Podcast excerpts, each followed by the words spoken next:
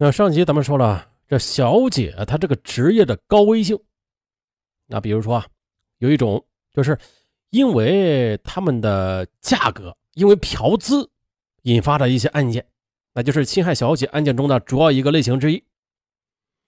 那侵害小姐案件的第二种主要类型就是啊，以劫财和劫色为目的了，实施抢劫、强奸、敲诈勒索，有人称之为黑吃。黄，啊，不是黑吃黑。那举个例子吧，比如说在哈尔滨市就曾经打掉这样的一个犯罪团伙一群歹徒专门干麻醉、抢劫、强奸小姐的勾当，在短短半年的时间里，就前后的有五十余名小姐遭劫受辱，啊，其作案面积之广，受害人之多，令人震惊。而受害的小姐由于身份特殊啊。啊，担心受到公安机关的处罚，所以说大部分时候都是选择了沉默的，而这就导致犯罪分子是更加的疯狂了。啊，我们今天的主角郑铁工，他呀也曾趁着夜色，在郑州的偏街呀、背巷啊，肆无忌惮的跟踪、袭击、抢劫小姐。他落网之后交代的此类案件就有十六起之多。手段大部分都是拿着棒子冲上去就打，打晕了就抢，抢完了就跑。可遗憾的是，这些小姐当时没有报案，这事后也就难觅踪影了。这十六起案件也就难以查证落实了。啊，怎么样？再举个例子，二零零二年十二月七日的北京市民华瑞卓被判处死刑，因为啊。他先后将十四名小姐骗至北京市朝阳区的东坝乡、麦子店，还有平房乡等地，用绳索、铁丝、石块、铁锤等物将他们全部的都给杀害了。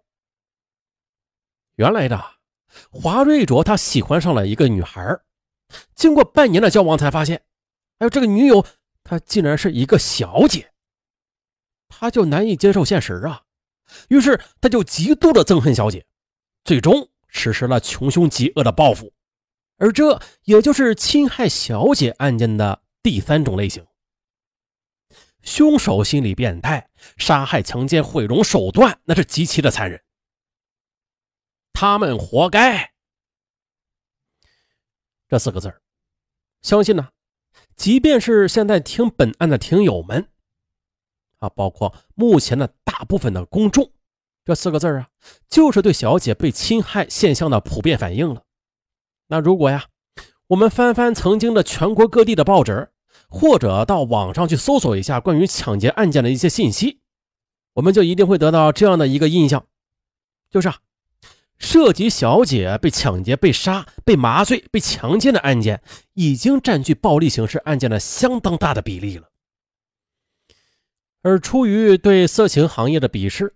人们在感情上和现实中都很排斥小姐，许多地方的公众和政府甚至回避他们的存在，那更谈不上关注他们安全的问题了。而对于处在危险之中的小姐来说啊，这恐怕就是最大的危险了。谁来保护他们呀？这些在阴暗污秽的角落里生存的女孩，她们身边是危机四伏的。你可以谴责他们的贪慕虚荣、不知廉耻，也可以谴责他们对道德风化和社会机体的腐蚀，但是你不能否认，他们和我们一样，同样是活着的生命。那作为公安机关，他自然也不会因为小姐众所周知的过失而将其啊最基本的权利排斥在法律保护之外的，而保护全体公民。就包括了小姐的人身和财产安全，打击郑铁工这样的犯罪分子，是警察的职责所在。而这案件又绕回来了。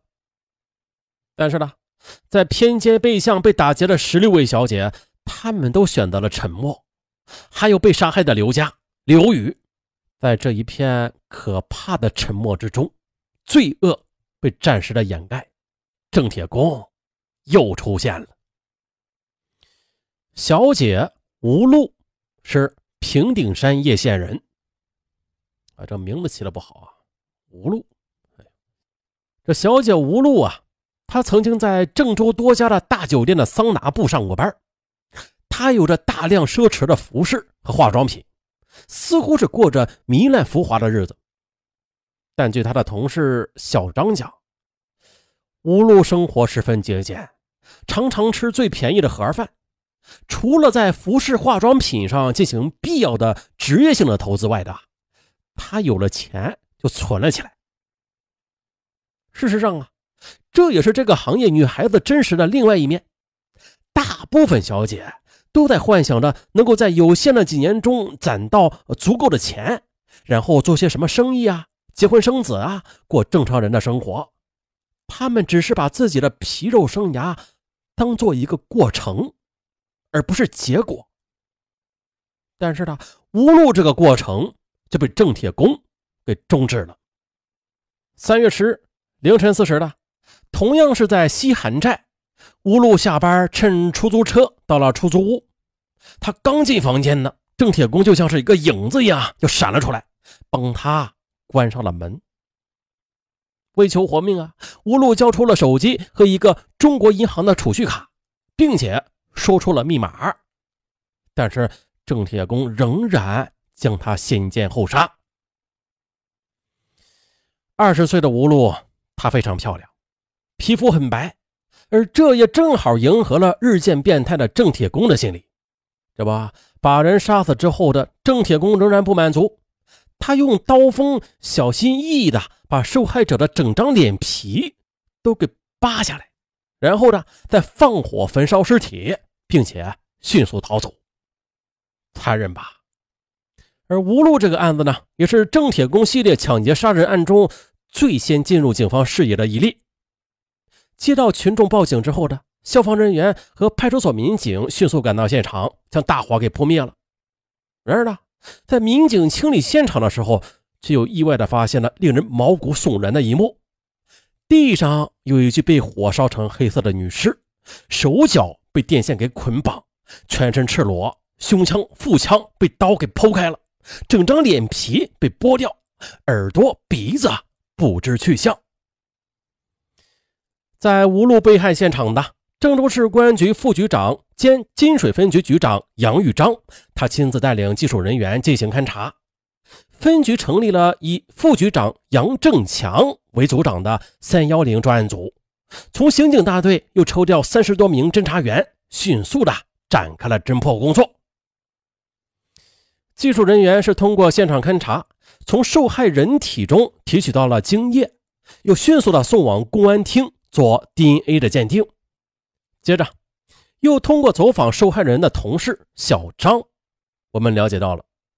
吴路生前攒了很多钱，并且办有银行卡，于是侦查员们便分头行动，到郑州市各家银行展开调查。结果发现啊，吴路是持有中国银行的储蓄卡。进一步调查表明了，三月十一日，也就是吴路被杀的第二天的上午十一时十二分，该银行卡被人在自动取款机上取走了五千元。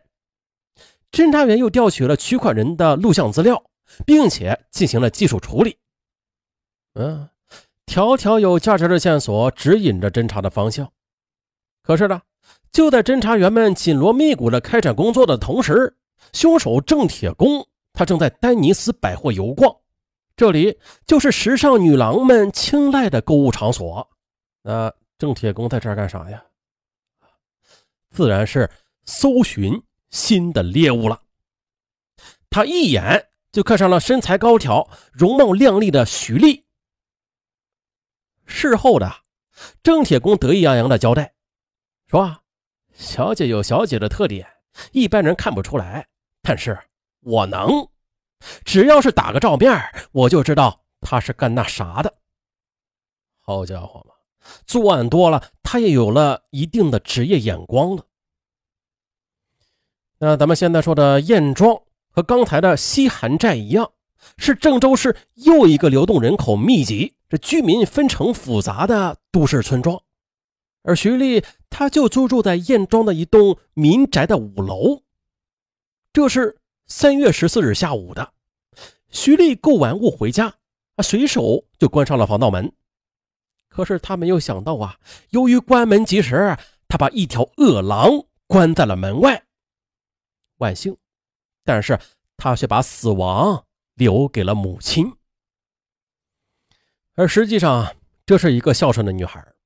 她在郑州挣了钱之后呢，便把老母亲从信阳乡下的家中接到了身旁，啊，想让母亲享几天福。可是这母亲她却并不知道她的真实职业，只知道她的女儿啊在一家大公司上班，很挣钱。于是呢，就天天的在屋里烧香感谢菩萨。